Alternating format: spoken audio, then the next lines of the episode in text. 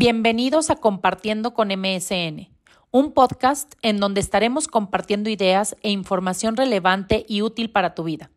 Gracias por sintonizarnos una vez más. Comenzamos. Hola, ¿qué tal? ¿Cómo están? Muy buenos días a todos. Bienvenidos a otro webinar más de Compartiendo con MSN. El día de hoy hablando de aspectos relevantes para llenar el SIROP. La verdad es de que desde hace tiempo nos han estado haciendo muchísimas preguntas en las redes sociales, sobre todo respecto al llenado como tal. Hemos hablado aquí varias veces de los aspectos legales, del tema de fiscalización, de cómo cuidarse, de temas de contratos, pero eh, no habíamos hablado de temas operativos y por eso tuvimos a bien invitar el día de hoy a que eh, la licenciada Marisol Nápoles César, que es socia de aquí de Corporativo MCN Consultores de Seguridad Social encargada de todos estos, estos aspectos de la administración de obra, pues eh, diéramos una plática, ¿no, Marisol? Una plática al respecto. Bienvenida, ¿cómo estás? Hola, maestra Carla, muy bien, muchas gracias. Sí, claro, digo, este, a últimas fechas, sobre todo más con temas eh, por parte de actos, este, notificaciones por parte de la autoridad, eh, creo que ha surgido un poquito más el tema de ¿Qué hago yo si me toca el CIROC operativamente hablando, como, como bien lo dices? Y vamos a hablar de algunas eh, cuestiones y tips que les podemos compartir y tengan conocimiento de, de qué, qué hacer y cómo hacerlo. Sí, sobre todo porque el tema del cumplimiento, Marisol, es un tema, eh, si estás de acuerdo conmigo, que nos ha, nos ha dado muchos dolores de cabeza, sobre todo cuando quieren las devoluciones de los fondos de garantía, cuando necesitan que, este, que les palomien el cumplimiento de obligaciones a los subcontratistas. Incluso los mismos propietarios de las obras no saben hasta dónde realmente el otro tiene que cumplir en tiempo y forma o cómo puede subsanarlo y que eso no le iba a implicar una problemática y pues creo que derivado de eso es esta conversación, ¿no? Sí, claro. Y vamos desde que tenemos clientes o simplemente nos, nos llegan asesorías donde nos dicen, oye, no tengo el contrato, ¿necesitan realmente el contrato para el registro de una obra? Y vamos a empezar desde ahí, o sea, se tiene la falsa idea de que se requiere realmente el contrato, tenerlo físicamente este, o virtualmente, este, para poder nosotros hacer el registro de las obras y no en ningún momento la plataforma nos va a pedir que adjuntemos algún documento para el registro de las obras. Nos pide información y eso sí, es tener la información a la mano, pero como muchas veces eh, la maestra Carla lo ha comentado en asesorías, en pláticas, si tú ya vas a estar, si tú ya pisas el centro de trabajo en donde te contrataron este, para el desarrollo de los servicios, bueno, pues quiere decir que ya hay de manera verbal este, o una orden de compra, no necesariamente un contrato, la información que tú requieres para el registro de, la obra. Y suele mucho pasar eso. Este, el, tema de que no registran la obra en tiempo y forma porque no se tiene el contrato a la mano cuando sí, sí conocemos toda la demás información que nos pide el sistema. Sí, sobre todo que este, este tema es bien importante, Marisol, porque dices en tiempo y forma. Siempre lo hemos dicho, ¿no? El ideal es hacer las cosas en tiempo y forma. O sea, el ideal es que incluso si hoy empieza la obra ya esté registrada o máximo tienes cinco días hábiles después para presentarla, que tú presentes dentro de tus pagos toda la asignación de trabajadores. Bueno, una serie de cosas en tiempo y forma que realmente el tiempo y forma que nos establece el artículo 12 del reglamento es, e, es cinco días posteriores a que ocurra un evento. O sea, un evento ya sea una incidencia, una alta, una terminación, e, etcétera. Sin embargo, hoy vamos a hablar un poquito más de la vida real. En la vida real no lo presentan en tiempo y forma y lo sabemos, ¿no? Muchos llegan con nosotros de, oye, regístranos una obra de hace un año, oye, este, pues no tenía el, registro patronal y entonces no la registré. Y más bien yo quisiera enfocarme hacia ese aspecto y tú acabas de tocar un tema súper importante. No tengo contrato y como no tengo contrato, entonces, ¿cuál es el que voy a, voy a aplicar, no? Eh, déjenme, les encargo sus micrófonos, por favor. Muchas gracias. Y si nos pueden ayudar, Natalie, con, los, con apagar los micrófonos de los demás, te lo agradezco.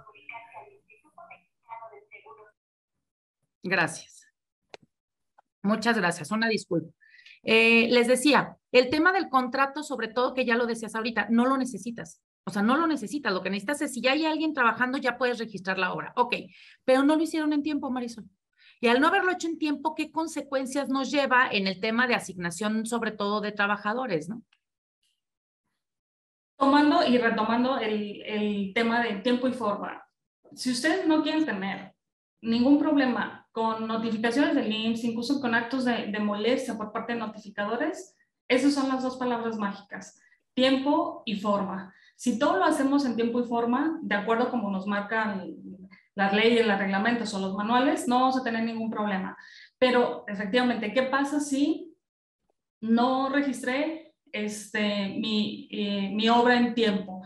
Pues se desprende una serie de, de incumplimientos que actualmente eh, es muy difícil subsanar, ¿sale? Como e, lo es y es el, ahora sí que el coco de todos y lo que está dando pie a la autoridad a que lleguen a fiscalizar a las empresas o a que lleguen a realizarte una obra, el tema de la asignación de trabajadores. Incluso empresas que aún registrando en tiempo y forma no están asignando a los trabajadores y ese es el, eh, ahora sí que eh, digamos, el, el, punto, el talón de Aquiles de todas las empresas, en donde la autoridad ahí está tomando ese, ese pequeño incumplimiento o gran incumplimiento, como lo queramos ver, este, para llegar y revisar las obras.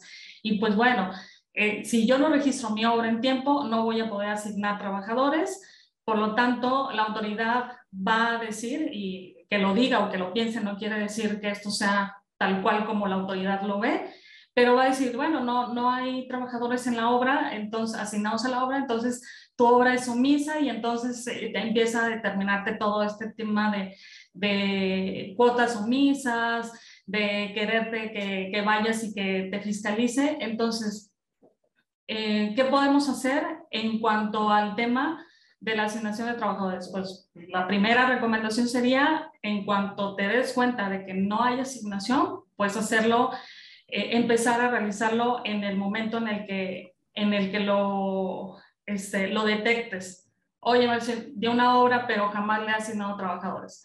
Ok, pues bueno, este, ya lo detectaste, empiézalo a realizar. Eh, otra cosa que pasa mucho, el tema de mm, di de alta la obra, tenía un registro patronal, eh, el de mi domicilio fiscal de toda la vida, pero para efectos de que nos permita el sistema registrar una obra nueva, pues nos dice que tenemos que tener un registro patronal que corresponda a la circunscripción territorial de la obra. Entonces, este, se genera otro registro patronal, pero nunca se mueve al personal. O sea, ese registro patronal nada más se utiliza para efectos del registro de la obra y todo mi personal se queda en mi registro fiscal que siempre he utilizado. Eso es otra de las cosas que la autoridad está, pues ahora sí, observando. sí, perdón. Eh, sobre todo con el tema de, de que justamente decía, la asignación de trabajadores es importante porque es con la cual tú le dices a la autoridad qué mano de obra es la que estás utilizando para esa obra, ¿no? De alguna manera. El hecho de que no los asignemos en tiempo y forma, pues pareciera que no le estás haciendo con nadie y entonces se presume un artículo 18 que es el costo por metro cuadrado. Sin embargo, ya lo decías, hay maneras de, y lo ponemos entrecomillado siempre, subsanar algunas situaciones como lo es, pues el tema del escrito que se puede presentar y algunas cosas. Sin embargo, la autoridad no está haciendo válido eh, esos documentos. De todas maneras, nos está llegando con las revisiones, ¿no, Marisol? Y aquí, sobre todo, el entender el, ok, me está llegando con las revisiones, pero ¿qué tengo para comprobarle que sí estuvieron los trabajadores ahí? Pues el, los documentos de comprobación va desde el pago del IMSS, o sea, demostrarle que di de alta a mis trabajadores, aunque no los hubiera asignado, aunque no estuvieran en el registro patronal donde está la obra. O sea, eh, el que, digamos, falle en, en, una cuestión como es la asignación no quiere decir que no lo hice todo lo demás que me pide, que es registrar la obra, dar de alta a los trabajadores, tener una nómina, eh, hacer las retenciones correspondientes. Entonces, esa es la parte que nosotros tenemos que demostrarle al INSS, decirle, ok, eso no lo cumplí, pero todo lo demás ahí está mi documentación, sí lo hice y por lo tanto tendrían que tomarlo en cuenta, ¿no, Carla? Y creo que otro de los aspectos que también nos ha pasado muchísimo con los, sobre todo cuando nos toca a nosotros asesorar al subcontratista y, y quien es otro asesor, el, el, el, del principal, el propietario, que nos exige el tema del cumplimiento de eh, las, los bimestrales, ¿no? Los reportes bimestrales y que si no se hicieron en tiempo y forma, pues el sistema no nos deja, ¿no? Sí, eh, el sistema digo, una cosa, y sí quiero, quiero dejar en claro para que no se malinterprete, una cosa es lo que nos establece que tenemos cuántos días para presentar este, la información, eh, para registrar tu obra, para presentar los registros bimestrales. Sin embargo, el sistema no prevé esos tiempos, o sea, eh, ¿a qué me refiero? Si ya es 5 de septiembre y voy a registrar una obra de agosto, eh, no me dice ya no la puedes registrar. O sea, nos permite porque al final de cuentas es un sistema. Yo lo puedo registrar temporalmente y me lo va a permitir. Lo mismo pasa con los reportes bimestrales en cuestión a que, a que también me dice, tengo hasta el 17 del mes siguiente anterior, al que, perdón, posterior a que se termine el, el bimestre, para yo presentar mi reporte bimestral. Entonces no lo presento los primeros 17 días de septiembre. Ya no lo puedo presentar, claro que lo puedes presentar. De hecho, el sistema te va a dejar que durante todo el, bimestre posterior puedas presentar el reporte bimestral. O sea, sería un incumplimiento extemporáneo, no dentro de los, los días que nos marca eh, el reglamento, pero sí lo puedes eh, presentar.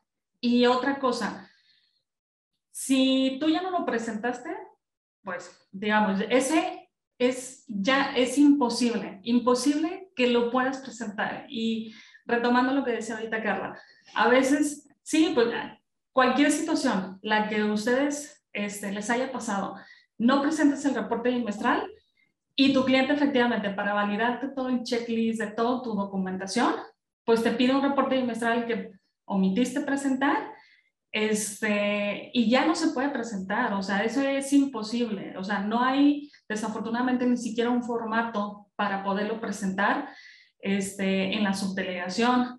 Em, adelante, Carla. Que eso no implica que no se subsane, se subsana de alguna manera con la última presentación, ¿no? Sí, y el mismo sistema lo reconoce, lo reconoce en qué sentido, en que si no habías reportado ningún reporte bimestral, automáticamente al presentar el último te vas a semáforo verde. O sea, te dice que ya estás en cumplimiento. Sin embargo, eso no quiere decir que te va a arrojar los reportes bimestrales anteriores. Eso no pasa y nos pasa muchísimo de, no, es que forzosamente lo quiero, es que forzosamente me lo tienes que entregar. No se puede, el sistema no piensa en ese sentido, o sea, no dice, ah, ok, sí, eh, no lo presentaste, ok, te voy a abrir un espacio para que lo presentes o haya una forma de presentarlo. Y otra situación referente a los reportes bimestrales también es eh, muy común que cualquier obra, independientemente del periodo, quieran pedirle un reporte bimestral. Y no siempre aplica un tema de reporte bimestral. Nos pasa con una empresa donde la fecha de inicio y término de una obra están dentro de un bimestre. O sea, eh, imagínense, enero, febrero y empieza el 5 de enero y termina el 5 de febrero. ¿Qué reporte bimestral pudiera surgir de ahí? Ninguno. No ha, o sea, no ha pasado un bimestre. Sin embargo, si una obra empieza al término de un bimestre y al inicio de otro, ahí sí, aunque dure un mes o aunque dure días, sí nos va a permitir un, un reporte bimestral. Y hay mucha confusión en ese sentido de que a todo mundo le tiene que aplicar, pero no necesariamente. Y tampoco depende mucho de la duración de la obra, sino en eh, qué bimestres, digámoslo así, intervienen en el periodo de ejecución para saber si me aplica o no un reporte bimestral. Y eso de alguna manera, en lugar de bimestral, tendríamos el aviso de término, ¿no? Es correcto. O sea, directamente nos va a pedir el aviso de término, se presenta y, y pues hasta ahí queda todos los reportes que, que nos pide el CIROC. O sea, entiendo que si estamos dentro de un bimestre, el inicio y el término y se acabó. Si abarca dos bimestres o más, tendríamos inicio, bimestre o bimestrales y término. ¿Es correcto? Es correcto. Y esto es importante porque muchas veces nos pasa que cuando son los propietarios o los contratistas, que no son ellos quienes operan el sistema, tal vez nunca se han metido al CIROC, ¿no? Tal vez nunca han hecho un registro de obra. Entonces, sí saben que al final del día el reglamento dice que los bimestrales y que la alta y que la baja y que todo este rollo, ¿no? Y exigen a los subcontratistas una serie de, cumplimientos que son imposibles de cumplir, ¿no? ¿Por qué? Porque la operatividad, lo acabas de decir tú ahorita, la operatividad del sistema no nos lo permite. Entonces también tendremos que aprender a conocer un poquito más el sistema y la forma de cumplimiento operativo que tenemos para saber en función de eso qué sí, qué no se puede exigir. ¿Estás de acuerdo? Definitivamente, nos toca, pues ahora sí que del otro lado, cuando nos revisan eh, o revisan a un subcontratista, el tema de que desafortunadamente la, persona que revisa no tiene conocimiento del sistema. Entonces, sí es muy importante, digo, que, incluso ustedes, si les llega a esta situación, pues demostrarles, no sé, con pantalla, capturas de pantalla donde ahí aparece el mensaje donde te dice, no eres aplicable para presentar un reporte bimestral, o sea, no, no el sistema no te lo va a permitir, que esa es una de las cosas que nos ha funcionado. Oye, no se puede porque mira, el mismo sistema está diseñado para que no me lo pida, porque por lógica, digo, si lo vemos ya por lógica, pues si está dentro de un bimestre la, el periodo de ejecución, no hay un reporte bimestral. Pero bueno. Este... Porque de hecho el reporte bimestral, su nombre es avance. O sea, ¿cuál es el avance bimestral que llevas? Aquí ya no habría un avance, hubo un término y se acabó, ¿no? Oye, y otra de las cosas que nos pasa también mucho es en los avisos de término, sobre todo porque eh, yo, les digo siempre, ¿no? A ver, aguas, porque el aviso de término, imagínense que encapsula la obra y ya no le puedes hacer nada, ¿no? Y luego pasa que se presenta un aviso de término y el cliente dice, ¿qué crees? Marisol siempre no, era otra cantidad, era otra situación, se hicieron otras cosas y ya no están dentro de esto. ¿Qué pasa aquí? Híjole, este, es uno de los dolores de cabeza eh, de muchos, muchos, muchos de, los que tienen obra.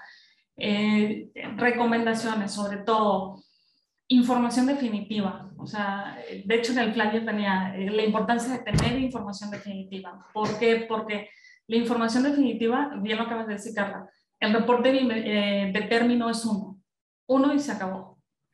Uno y no hay un complementario. Entonces, ¿qué pasa si yo presenté una fecha mal? ¿Qué pasa si yo presenté un, una cantidad mal? Para empezar, pues a la hora de que te lo revise tu cliente, te va a decir, oye, pues no ejecutaste ese monto. Oye, esa no es el periodo de término. Incluso, eh, haciendo un paréntesis, yéndome al periodo de término, es importante porque yo puedo decir que terminé en agosto y si la eh, obra sigue en ejecución y yo sigo asignando trabajadores, en septiembre, en octubre y hasta diciembre, esos trabajadores ya no se van a tomar en cuenta para, como mano de obra de la obra, aunque estén asignados, porque nosotros ya dijimos cuando terminó.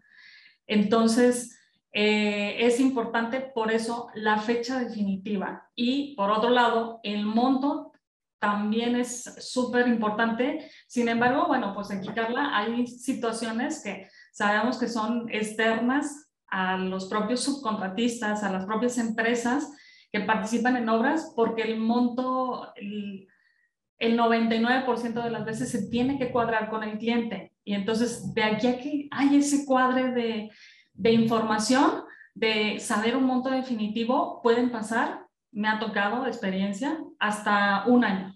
Un año en que el, el cliente le diga, tu monto definitivo es este entonces estamos también dando un periodo eh, bastante amplio a, que, a tener una información definitiva y creo que eso sí sería eh, recomendable reducir ese tipo de situaciones de, los, de las empresas. Sobre todo, Marisol, porque el, aviso de término es un elemento clave en la fiscalización. ¿Por qué? Porque resulta que el artículo 12A nos establece en el reglamento de construcción que una vez que tú presentas tu aviso de término, de ahí empiezan a contar tus 90 días hábiles para que la autoridad pueda fiscalizar esa obra. Y si no lo hace en ese periodo, se entenderá que la obra estuvo ya validada. Y hago un paréntesis, sé que el tema no es fiscalización, se pueden ir a ver otros webinars, pero nos está llegando ahorita y hago, el, y hago el anuncio porque el día de hoy nos dieron una muy buena noticia antes de entrar aquí, este, en donde están llegando con artículos 12A, a pesar de que pasaron más de los 90 días, de, y que se justifican en algo que Marisol acaba de decir, pero no presentaste en tiempo y forma tu aviso de término. Entonces, como tu aviso de término era con fecha retroactiva desde hace más de un año y lo presentaste hoy, te voy a empezar a fiscalizar y yo ya me olvido de los 90 días. Eso no es aplicable y lo acabamos de ganar ahorita en la mañana, lo acabo de revisar, ya ganamos ese caso, ¿no? Y se ganó, sí, ya sé, este, no, te alcancé a decir antes de entrar aquí, pero ya se ganó ese caso, ¿por qué? Porque no me puedes hacer nada después de 90 días del aviso de término. Entonces, esto fíjense cómo se torna sumamente importante, porque muchos que hacen dejan abiertas las obras de por vida, ¿no, Marisol? Sí, claro, a veces piensan que la mejor estrategia es no presentar un aviso de término porque si no terminé, entonces el IMSS nunca me va a llegar. O sea, e, esa ha sido la, la, idea. De, razonarlo. Cuando no, cierra tu obra, deja que eh, transcurra, el tiempo y después de eso, este, pues ahora sí, si te quieres defender, puedes defenderte y como lo dice la maestra Carla, lo puedes ganar este, ya eh, un antecedente con nosotros de que eh, esa parte de los tiempos es sumamente importante. Y por otro lado, el tema de que eh, lo que mucho nos pasa es, pues como tu CIRO, tu aviso de término no está bien, pues entonces no, no te voy a liberar y entonces ve y fiscalízate para que entonces sí te revisen el monto total ejecutado y te tomen el periodo real este, de ejecución. y creo que la mayoría de los que estamos aquí es porque no queremos eso, no queremos ir a fiscalizarnos. Entonces, para evitarlo es, bueno, recomendación, presionen a su cliente, oye, dame mi monto de cierre. Este, nosotros recomendamos mucho a clientes, este, ya sea que subcontratan o son subcontratados, el tema de solicitar o dar una carta entrega a recepción de obra, porque también hacerlo como ah, es que el ingeniero me dijo que cinco pesos, ah, pues pone cinco pesos y cuando cuadra números, pues eran seis. Entonces, ya de ahí se desata un tema, eh, incluso reiterando el tema de que el aviso de término no se puede modificar. Y, en esto que acabas de decir es importante porque a veces digo, lo entendemos, lo entendemos porque estamos en el medio y sabemos que aunque queramos agilizar en muchas ocasiones los procesos legales, los procesos jurídicos, en donde el contrato, yo les digo a base de broma y no, ¿eh? porque es más real de lo que creen, que de verdad terminamos primero la obra y el contrato sigue pendiente de firma. ¿no? Digo, yo a veces les digo, ya para qué quieren contrato, pero bueno, el tema es, eh, los procesos jurídicos a veces son muy largos por la situación que quieran. De manera interna tienen una burocracia interna muy este, engorrosa y eso hace que, pues, yo ya estoy trabajando, pero tardo seis meses en tener un contrato. Yo ya terminé y tardó un año, como dice Marisol, en que me des un, un, un documento formal, ¿no? Pero el documento formal, digamos el adendum al contrato y todo lo que se debió de haber hecho. Sin embargo, hay mecanismos que les hemos comentado en otros webinars y en, algunos cursos de, a ver, con que tú tengas una orden de servicio y una carta de entrega-recepción de obra, en donde los dos acrediten que esos son los montos, tanto, y, recordemos que el monto inicial del aviso de, de, obra es estimativo, ese no necesita ser definitivo. Ya lo decía Marisol, pero el de término sí el de término ya no lo puedes cambiar. Entonces, al menos que tengas un documento que sea una carta entrega-recepción, que es lo que dice Marisol, aunque te tardes en hacer los adendums, los cierres, el tema de las estimaciones, el que me pagues, eso lo dejaremos para, para más adelante, pero por lo menos que estemos de acuerdo tú y yo, que los 100 pesos que yo presenté son los 100 pesos que tiene la obra para poder estar en tiempo y forma matando problemas. ¿Por qué? Porque al final del día, el dejar un problema vivo, ayer tuvimos una plática con un cliente que traía una situación este, complicada y nos decía, ¿cuánto tiempo puedo dejar abierta la obra? Yo le decía, pues depende de cuánto tiempo quieras batear el problema porque hasta que no presentes el aviso de término, hasta ese momento empiezan a correr los cinco años, los 90 días, o sea, todo lo que, lo, que surte efectos. Entonces, pues, ¿qué tanto quieres dejarlo vivo? Híjole, no, pues este, déjame ver, déjame analizar para ver, porque es una obra de una cantidad muy importante que además tuvo una serie de tropiezos en el Inter y que sabe que va a ser muy, muy probable que nos llegue la fiscalización en cuanto presentemos, presentemos el aviso de término. Entonces, bajo estas circunstancias, él está consciente de que si lo ahora sí que patea el problema por un año, pues está extendiendo el problema seis, ¿no? Con los cinco años de fiscalización, o al menos en algunos aspectos. Entonces, por eso el tema de lo que estás platicando, Marisol, es sumamente importante con el tema de los datos definitivos, ¿no? Sí, y también digo, eh, abonando un poquito al tema de información definitiva, también es súper importante las actualizaciones. A veces es algo que no volteamos a ver, o sea, el monto se modifica, eh, sube, baja, eh, los plazos se, se alargan, se acortan y no reportamos esa información. Esa información también nos sirve estar en, en un semáforo verde, nos sirve a presentar todo en tiempo y forma, porque simplemente voy a inventar una situación que también nos pasa muy a menudo. La obra empezó en cinco pesos y entonces la persona que se encarga de los reportes bimestral solamente hace un prorrateo y entonces en avances financieros le va metiendo y le va metiendo de acuerdo a lo que le dijeron que duraba y el monto. Y resulta que en un reporte bimestral ella ya lleva cuatro pesos y al final le dicen que terminó con tres. Una vez que nosotros presentamos un avance eh, financiero o reporte bimestral con una cantidad, el sistema ya no nos va a dejar modificar hacia abajo esa cantidad. O sea, ¿qué quiere decir? Que el siguiente reporte bimestral que me pida no va a ser menor a ese y que el aviso de término que presentemos no puede ser menor a ese. Entonces, es súper importante el estar actualizando esa información porque yo recomiendo todas las empresas que tengan eh, temas de obra, tendría que haber varias personas involucradas para que la que, la que hace el cálculo del, del para la asignación de trabajadores y ver cuáles obras. El que está en obra para estar actualizando si es menos, más montos o si se alargó la obra y que todo esto se pueda hacer siempre en tiempo y forma y que no haya incumplimientos de ningún tipo. Nos pasa muchísimo, el tema de este, yo tenía fecha de término en mayo y es septiembre, se pide la actualización, se pide la actualización, no se presenta la actualización y en diciembre que acaba se actualiza, pero en el Inter todos los reportes bimestrales aplicables ya no se pudieron presentar y volvemos al tema del incumplimiento. Yo cerraría este comentario que estás diciendo con una palabra que siempre se las digo en muchos temas, congruencia. Congruencia. O sea, no podemos pretender hacer cambios, eh, como lo dices, y creo que eso es algo que sí nos pasa muy comúnmente y son errores graves. Y más porque normalmente es la falta de controles internos, la falta de capacitación del personal y la falta de entendimiento del sistema. Conjúgame esos tres problemas y esto es una bomba. Y por eso los tienen fiscalizando y por eso llega el IMSS a cada rato y es muy difícil que lo podamos comprobar. Voy a tener la plática un poquito, Marisol, porque tenemos una pregunta de Laura que nos dice, buenos días, eh, ¿qué pasa si la obra duró seis meses, pero el contrato lo hicieron por un año? ¿Sigo pagando trabajadores? Ahí el, tema sería otra vez un ajuste al contrato, un dedendum, una modificación a tu contrato. No tienes por qué tener una obra un año si realmente la ejecutaste en seis meses.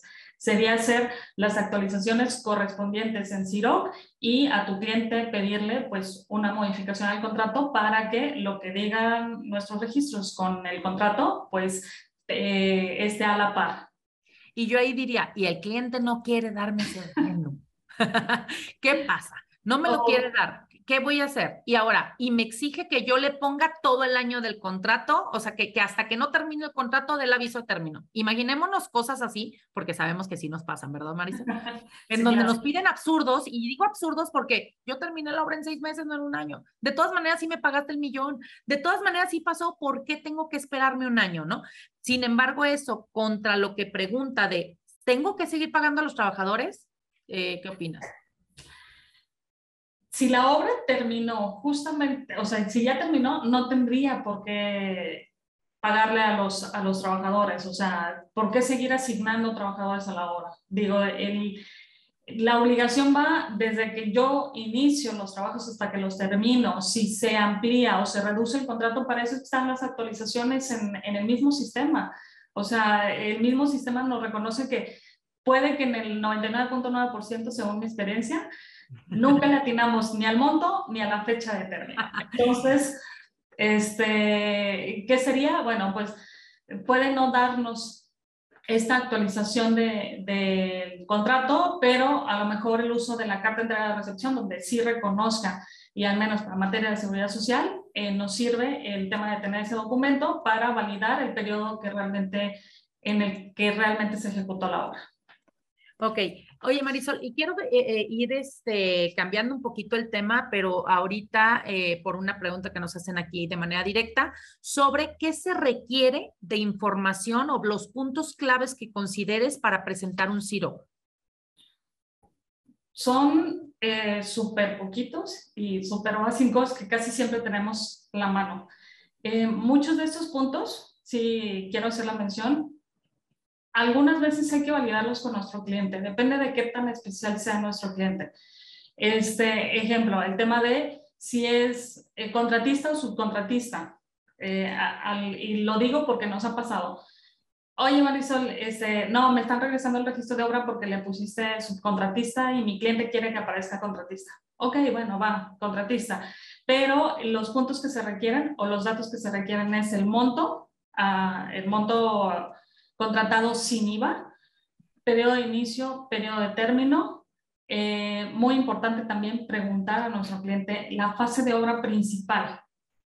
¿Por qué? Porque si somos sobre todo subcontratistas de fases, en el catálogo del sistema no nos va a aparecer instalación eléctrica, no nos va a aparecer hidrosanitario, ese tipo, no, pero sí nos aparece el general de la obra en el que estamos participando. ¿Qué quiere decir esto? Me, me contrataron instalación eléctrica para una bodega. Entonces, la bodega en el catálogo sí va, va, va, a aparecer. O sea, ¿qué le estamos informando? Estoy instalando este, eh, instalación eléctrica en una bodega, en edificios habitacionales tipo medio. Entonces, el tipo de obra en la que estamos participando, fecha de inicio, fecha de término, eh, se aplica metros cuadrados, aunque en fases regularmente no aplica metros cuadrados.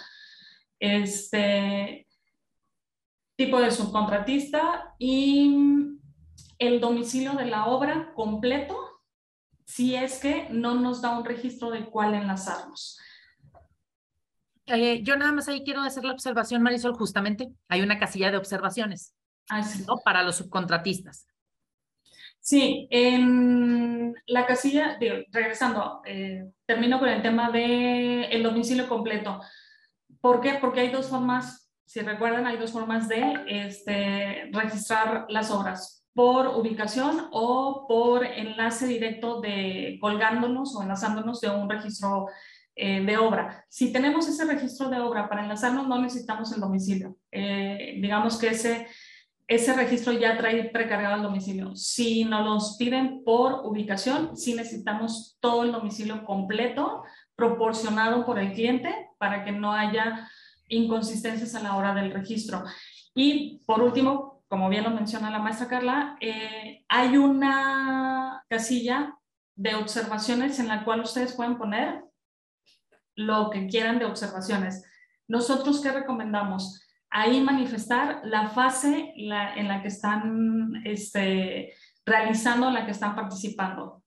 La fase general a lo mejor es edificios habitacionales tipo medio, pero en esa casilla de observaciones pueden poner instalaciones eléctricas, este, albañilerías, encarres o lo que ustedes quieran. Incluso tenemos un cliente que si el 5% mm, de sus contratos es mano de obra. Entonces, ¿el que hace? Ahí manifiesta materiales, herramienta, equipo, lo que antes era para el SATIC, una explosión de insumos, ahí lo manifiesta para que quede claro cuál es la parte de su mano de obra. Y no es como muy usual que, que las empresas lo hagan, pero sobre todo cuando sí tienen este tipo de situaciones donde la mano de obra sí es súper poquita en comparación a, la, a, la, explosión de insumos, sí se recomienda que en observaciones se manifieste esa información. Y sobre todo, Sol, porque aquí eh, vale la pena resaltar el tema de que en esas casillas de observaciones tú vas a poner lo que tu derecho convenga, pero son notas aclaratorias para que cuando si quieren fiscalizarte, que ahorita voy con las preguntas que nos están haciendo, pues se la piensen, ¿no? Porque algo que nos preguntaron ayer que me llamó la atención y que lo quiero tomar aquí, decían, ¿qué es lo que le adjuntas al CIROC? De documentos. De, de documentación. Ok. Eh, pues Pero ¿se presenta algún documento? Ah, no, no, no, no, no, perdóname. Estoy pensando en un tema de fiscalización. No, no, no. Eh, lo empezamos diciéndolo así. Necesito el contrato para la presentación de un registro. No, necesitas información. El sistema no nos pide en ningún momento y para ningún reporte nos pide que adjuntemos algún documento. Jamás. O Incluso eso creo que es el, el error más común que cree la gente. Es que no tengo la licencia es que no tengo el contrato, es que no tengo el documento. ¿Y entonces qué hacen? Pues no presentan. Cuando no te pedí eso el sistema. Lo único que te pide el sistema es lo que Marisol acaba de decir, ¿no? Bueno, y agregando un poquito, si vamos a registrar como eh, obra especializada, pues nos va a pedir eh, otros tres datos complementarios, que es tu registro de, del REDSE, el objeto y los trabajadores que intervienen en la obra. Entonces, y ahí quiero nada más puntualizar, solo si eres servicio de obra especializada, porque si no lo eres, hay dos CIROX a presentar. Si eres servicio de obra especializada, presentas esto que dice Marisol. Pero si dices, no, si estoy haciendo una fase, si estoy haciendo una construcción, pero no estoy prestando servicios de obras especializadas, sí te pone de manera optativa si quieres ponerle el REPS o no, pero no, no es obligatorio llenar el REPS. Es correcto, es correcto. Digo, nada más para complementar el tema de qué nos pide, este, son básicamente cinco datos, este, realmente que, que básicamente cuando vamos a entrar a una obra, eh, creo que cualquier empresa los tiene. O sea, no. No, tenemos algunas preguntas aquí. Viridiana nos dice, ¿en qué se basa el sistema para realizar una fiscalización? Ese si quieres lo contesto de manera rápida. El, eh, decíamos, el tema de la fiscalización nace de que tú prendas focos, ¿sale? Y, esos focos, ¿cómo se prenden? Con incongruencias. ¿Cuáles son las incongruencias? Pues imagínate que tú registras una obra de 100 millones de pesos y llevas asignados trabajadores con mano de obra de 3 mil pesos. Pues no hay manera, va. Digo, sé que fui muy absurda, pero así somos a veces de absurdos, ¿eh? Porque no asignamos trabajadores. Entonces, ¿eso qué hace? Pues un megafoco, es de, esa obra está omisa, no hay trabajadores asignados por lo tanto se debe. Ya después se te pelearás, demostrarás todo lo que Marisol ha estado diciendo, pero por lo pronto prendiste el foco. Otra de las situaciones que prenden los focos es eh, el tema, les decía, de la incongruencia entre lo que ustedes están haciendo y lo que están presentando los subcontratistas, ¿no? So, básicamente, si es por sistema, ya por análisis pueden ser muchas otras cosas, ¿no? Bani nos dice, una duda, ¿sería bueno presentar un escrito ante auditoría cuando no existe documentación en la ampliación de término de obra por el cliente? ¿Sería bueno después de hacer el cierre de obra eh, presentar ese escrito? Mm. Quiero pensar que eh, no hay documentación de que avale la ampliación, ¿no, Vani? O sea, estás refiriéndote a eso. Es decir, no me dieron un adendum al contrato o una situación de ese tipo. Si es en ese sentido, no lo necesitas como tal, lo puedes comprobar con las facturas. Entonces, al final del día, este, tienes otras maneras de hacer comprobación. Si iba en ese sentido la pregunta. Creo que a lo mejor nos quedamos un poquito cortos en el entendimiento. Nos dice Laura de Ciudad Juárez, saludos hasta Ciudad Juárez. Hay muchas obras en las que las constructoras hicieron obras por orden del gobierno del estado, para ser específico, un puente. Pero este puente la constructora lo dio por terminado, pero no está, lo dejaron a medias y por muchos años atrás siguen con la construcción del mismo y siguen y siguen y siguen. en la actualidad, la gobernadora del estado ha dicho que no tiene dinero para terminar la obra, siendo que dicen que costó X millones, sin duda ¿Qué pasa en estos casos? Hemos sabido que los trabajadores se quejan de falta de pago. ¿Qué procede? Ok, aquí hay una serie de, creo que son demasiados temas dentro de una misma problemática. El tema de los trabajadores, pues bueno, ellos que se defiendan en Profedet o se defiendan a través de demandas laborales. El tema de los subcontratistas, habría que ver si, le, si han suspendido las obras, como lo dices, tendrían que presentar un aviso de suspensión de obra, ¿no son?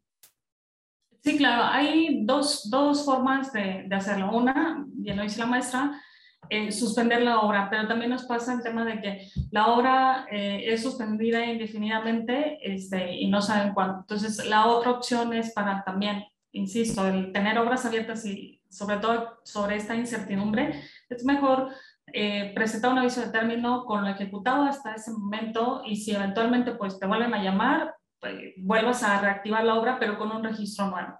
Entonces, es, eso sería más sano, sobre todo en, en, esta situación donde dices que no hay una certidumbre eh, para saber cuándo se reanuda o si en algún momento se va a reanudar. Mejor terminar lo que realizaste hasta donde lo realizaste y si eventualmente se reanuda, insisto, eh, abrir un nuevo registro de obra. Y nada más como para esclarecer, eso se le llama una terminación anticipada de obra, ¿sale? O sea, es una, terminaste hasta aquí, no es eh, un hecho de una cancelación, porque sí ejecutaste obra, pero de manera anticipada terminaste, en lugar de ser un millón, lo terminaste con 800, en lugar de haber sido tres años, lo terminaste en dos.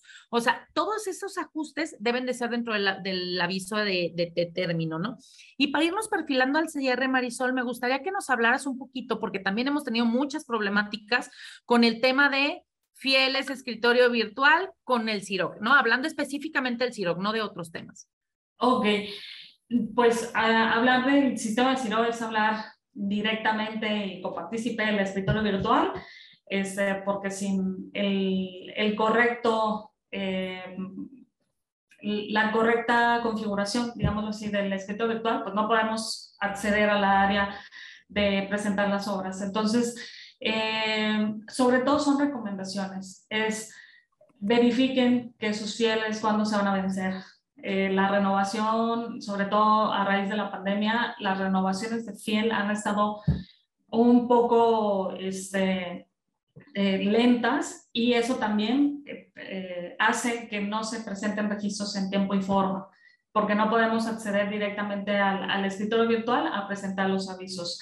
Este, otra cosa o recomendación, muchas empresas solamente tienen un representante legal. Entonces, cuando falla la piel o cualquier cosa, porque también pasa mucho, un paréntesis, el tema de que de repente la CUR que tenemos ya no es la CUR de toda la vida porque nos la modificaron, jamás no, nos notificaron y entonces ya por ese tema, hasta que no vayan y lo aclaren y todo esto, o se permita una nueva fiel, no se puede acceder. Entonces, en lo que pasa todo eso, que es recomendable, sin no solo tener un representante legal. O sea, sé que muchas empresas solamente tienen uno y a veces la opción más rápida es, tienes otro representante legal, volvemos a vincular la empresa y hacemos todo, porque una empresa puede tener tantos representantes legales como, como requiera. Entonces, eh, eso nos ayuda muchísimo a que si falla, digámoslo así, tener una opción B para que no, no haya ese tipo de problemas.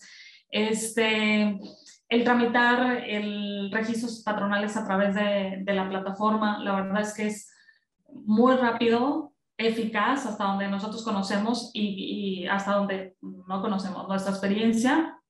Y que si en el trámite de registros patronales este, hay temas para poderlos generar para el registro de las obras, siempre la mayoría de, de los Em, temas de configuración se resuelven nada más leyendo el mensaje y lo que nos quiere decir. Muchas veces es actualización de datos personales y vemos todo el escritorio virtual y hay una opción que dice actualizar datos personales. Eh, registrar un socio y hay una opción para registrar un socio. Creo que es un tema más bien de, de dedicar el tiempo de conocer, de picarle a todo el escritorio virtual para cuando nos aparezca un problema saber dónde está y cómo solucionarlo. En verdad, el 99% de los problemas del escritorio virtual se resuelven en el mismo escritorio virtual. Y el 1%, bueno, sí se recomienda mandar un correo que si te lo contestan, si te lo atienden, este, te van a pedir eh, toda una información sobre la empresa, obviamente para validar este, que efectivamente no tengan ningún problema la empresa en cuestión a la configuración o cosas, pero eh, digo, ese sería como sobre todo mi recomendación en, en esa cuestión. Nos dice Héctor, eh, buen día, eh, presentó una suspensión de obra con fecha de 30 de abril del 2022, la reinició con, o la pretende reiniciar con 9 de mayo, pero el sistema no le permite presentar el reinicio. ¿Tienes idea de por qué puede ser? No sé si presentaste aviso de término o de suspensión nada más. Eso es por, el eh, tema de la palabra término, pues. porque fecha de término más bien sería fecha de suspensión. No sé. terminó, ya, ya no le va a permitir. Debió de haber presentado una suspensión y después la siguiente incidencia que nos va a pedir es la renovación del 9 de mayo. si sí lo presentaste, Héctor, diciendo que era una suspensión con fecha de suspensión tal y después la quieres reanudar y no te permite, yo lo que te recomendaría es mandar un correo, ahí sí es el 1% del que habla Marisol, hay que mandar un correo para que te ayuden a solucionarlo o hablar por teléfono directamente al, al, al este, al teléfono de, del CIROC, ¿no? Este, si fue aviso de término, entonces ya no te va a dejar, como bien dice, ¿no? Tenemos otra pregunta de Alberto Rodríguez, nos dice, ¿qué tan recomendable es optar por dictamen voluntario de contador público autorizado? Esto para eh, evitarnos la fiscalización por parte del instituto y el pago de posibles diferencias. Fíjate que ahí, Alberto, eso lo voy a contestar yo, este Fíjate que eso es una muy buena alternativa. No todos lo hacen y sobre todo te voy a decir por qué no lo hacen. A quien le piden que forzosamente tenga o una carta de cumplimiento o una corrección o el mismo dictamen, hasta que no lo tengas, te van a devolver fondos de garantía. Y para algunas empresas eso no es viable, pues porque imagínate, empezaste, un, haces obras chiquitas, ¿no? Y esas obras chiquitas, y chiquitas estoy hablando de dos, tres meses. Una que hiciste en enero del 2021, te van a andar pagando hasta septiembre del 2022 que, que presentes ese dictamen. Entonces, para muchas empresas, hablando económicamente, eso no sería viable. Sin embargo, sí puedes estar haciendo correcciones, en estos casos, sí puedes estar haciendo correcciones patronales por obra, pero para estar en posibilidades de hacer correcciones patronales por obra, tendrías que tener una serie de cosas en tus controles internos porque si no, no vas a poder. Sin embargo, si no estamos en este, en este aspecto de si necesito ese documento para que me devuelvan el fondo de garantía para tomar una decisión de dictamen, yo sí sugiero el que se dictaminen este, año con año y con eso al final del día efectivamente cuartas algunas cosas. Incluso la autoridad va a pretender llegar a fiscalizarte una obra, aunque estés dictaminado, ¿eh? Pero hay los medios de defensa para decir, estoy dictaminado, tendrían que ocurrir varias situaciones que ellos tienen que demostrar como autoridad para poderme fiscalizar, que es el caso que les platicaba que ganamos el día de hoy en donde ellos dicen, a mí me da igual si estás dictaminado, si ya transcurrió el plazo, si ya pasó esto. Te llego y te, te, te determino. ¿Qué hicimos? Ah, sí, ok. Se interpuso un recurso de inconformidad. Simultáneamente se fue a Prodecon a decir, íralos, ¿eh? Íralos lo que están haciendo. Y entonces Prodecon llega y les establece la semana antepasada, les dice, oye, oye, no, no tienes los plazos, no tienes nada. Para que tú pudieras hacer ese acto de fiscalización que pretendes hacer, primero le tenías que demostrar, al, en este caso al cliente, que hubo o un fraude en la, en la, información presentada o que hubo una denuncia de un trabajador o de un este, beneficiario. Si tú no tienes esas denuncias en tres días, le dio tres días Prodecon, entonces, además de que se da por desechado todo, de que le debes de devolver la multa porque nos multaron si se pagó de manera conservadora para no tener un problema de congelar cuentas, le vas a devolver el dinero y además yo como Prodecon me voy a ir de manera oficiosa por este, en contra de ti como funcionario público por no haber hecho las cosas de manera adecuada. Por eso digo que fue un gran logro el que se, se tuvo el día de hoy, ¿no? ¿Por qué? Porque al final del día, si tú tienes todo muy bien armado, no te van a poder tocar. Le tenemos mucho miedo al IMSS, pero ¿saben por qué le tenemos miedo? Porque la mayoría de las veces, no sé si estarás de acuerdo conmigo, Marisol, tenemos un desastre en las obras. Sí, sí, sí, sí. Como comentario final de mi parte, la receta o la mágica, la, perdón, la receta secreta no existe la mayoría de las, de las veces, pero yo sí les puedo decir que sí existe si seguimos dos simples pasos, tiempo y forma, en todo. En todo es la, forma, es la mejor forma de protegernos contra el instituto, porque si tenemos todo bien, difícilmente nos van a notificar. Si tenemos todo bien, este, probablemente el, nuestro cliente, el que siempre toda la vida nos pide una carta o corrección, le podamos demostrar documentalmente que todo se hizo de manera correcta y probablemente no nos pida ese tipo de, de, cartas o de fiscalizaciones que suelen ser muy frecuentes, más que de la autoridad. Digo, si bien sí existen los casos, como lo comenta la maestra Carla, la mayoría de las cartas ni siquiera las pide el IMSS, las piden los propios clientes. Entonces, este, ver la forma de analizar congruencia y cumplimiento en tiempo y forma, creo que es una forma de cumplir y de protegernos todos. A la pregunta de Alejandro, nada más ya le contesté en el chat, era a todos, a todos los, eh, los, días, nos preguntaba sobre la asignación de trabajadores y solo se asignan los días efectivamente elaborados. Recordemos que los días de descanso se consideran efectivamente elaborados. Entonces, son todos. Y Ángel nos dice, estoy por cerrar una obra en junio, pero me piden presentar el reporte bimestral. El monto a declarar en el bimestre es el acumulado, lo que el gasto del bimestre. Van siendo acumulados, Ángel. Si tú estás en el bimestre 1, presentas lo que te gastaste en el bimestre 1. Si vas en el bimestre 2, es lo del bimestre 1 más lo del bimestre 2 y así sucesivamente hasta que llegues al monto del aviso de término. Y bueno, con esto, Marisol, este, vamos a concluir. Eh, esta plática. La verdad es que yo te agradezco muchísimo. Aquí la experta de esta parte de Ciroc en el despacho es Marisol en la parte operativa, así es que muchísimas gracias por habernos compartido este tiempo con las personas. Recuerden, estamos en compartiendo con MCN porque el conocimiento también se comparte. Gracias infinitas por habernos acompañado en esta ocasión en compartiendo con MCN. Mi nombre es Carla Rojas y te esperamos en nuestro próximo podcast. No te lo pierdas.